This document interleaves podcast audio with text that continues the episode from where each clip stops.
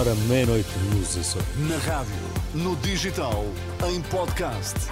Música para sentir, informação para decidir.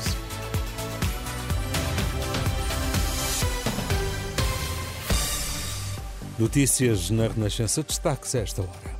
Voto por correspondência, mais de 31 mil envelopes vieram devolvidos, ainda assim um número inferior a 2022. Marcelo Rebelo Sousa pede ao Ministério Público máximo rigor e máxima prontidão nos resultados. Os imigrantes que votam por correspondência já estão a receber os boletins e já há muitas cartas devolvidas. Mais de 31 mil votaram, voltaram para trás. Na maioria dos casos, Alexandra Brantes Neves, devido a problemas no destinatário destinatário desconhecido. É esta a razão apresentada para 66% das devoluções dos envelopes de voto por correspondência. No pódio destas razões, o segundo lugar é ocupado por mudanças no endereço de destino, logo seguido dos casos em que a carta não foi entregue por morada insuficiente. Até agora, e segundo o relatório provisório da Secretaria-Geral do Ministério da Administração Interna, 31.572 cartas voltaram para trás, um número ainda assim inferior ao de 2022. Nas últimas legislativas e a uma semana das eleições eram já 60 mil os envelopes devolvidos. Quanto aos eleitores que já enviaram os votos, são por esta altura perto de 100 mil, cerca de 10% daqueles que votam por correspondência.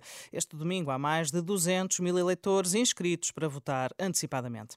Em campanha, Pedro Nuno Santos pediu aos indecisos que confiem nele e no PS nas legislativas. O líder socialista discursou na última noite num comício no pavilhão Rosa Mota, no Porto, onde António Costa participou pela primeira vez numa ação de campanha. Em vez de nos deixarem chegar a 2026 para sermos avaliados, em vez de nos deixarem o jogo chegar aos 90 minutos, interromperam o jogo aos 40, mas há uma diferença. É que mesmo aos 40 minutos nós vamos ganhar estas eleições. Palavras do Primeiro-Ministro de Missionário, considerou que a AD está impreparada para ganhar e disse não ser a altura para arriscar com experiências. A AD dedicou o final da tarde aos jovens no encontro no Mercado Municipal de Famalicão. Luís Montenegro disse que os jovens são essenciais à riqueza do país. Que eu não quero que vocês imigrem nem hoje nem amanhã. Só ficando cá, utilizando cá a vossa capacidade, a vossa qualificação, a vossa garra, a vossa energia. Declarações eh, de Luís Montenegro no encontro que juntou os líderes do PSD e do CDS e também os presidentes da JSD e da JP. O dia de campanha do Chega trouxe a acusação de André Ventura, disse que há uma tentativa de boicote ao voto no estrangeiro. Foi no jantar comício do Chega, na Figueira da Foz, onde o líder do partido deu o exemplo de Joanesburgo, na África do Sul, e disse mesmo que está em curso uma tentativa de desvirtuar o resultado das eleições em Portugal. Palavras de André Ventura. A caravana comunista andou ontem por Santarém, onde o secretário-geral do PCP defendeu a atribuição de mais apoios à produção agrícola e criticou as opções da PAC.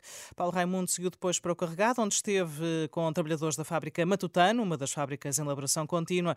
Paulo Raimundo voltou a dizer que o trabalho noturno tem de ser a exceção e não a regra. É valorizar esta gente que trabalha 24 sobre 24 horas, gente que não é reconhecida, não é valorizada, precisa de mais descanso, precisa de mais salários e não precisava estar a esta hora aqui a trabalhar porque isto não esta situação não justifica a elaboração contínua. É, é uma situação em que estão 1 milhão e 800 mil trabalhadores e que nós eh, estamos ligados à realidade, eh, como tem, como tem acompanhado que não é o mesmo trabalhar em elaboração contínua e turnos rotativos do que trabalhar das 8 às 5. E é preciso que esta gente seja repensada também do ponto de vista da reforma, eh, nomeadamente com o acréscimo, o mínimo que se pode garantir a esta gente.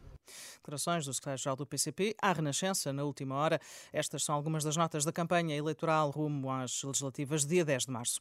Marcelo Rebelo de Sousa exige rigor, rapidez e eficácia ao Ministério Público. Numa mensagem enviada ao Congresso do Ministério Público, o Presidente da República alerta também para os perigos de judicialização da política e politização da justiça em plena campanha eleitoral e depois da Procuradora-Geral da República, Lucília Gago, dizer que recusa um novo mandato.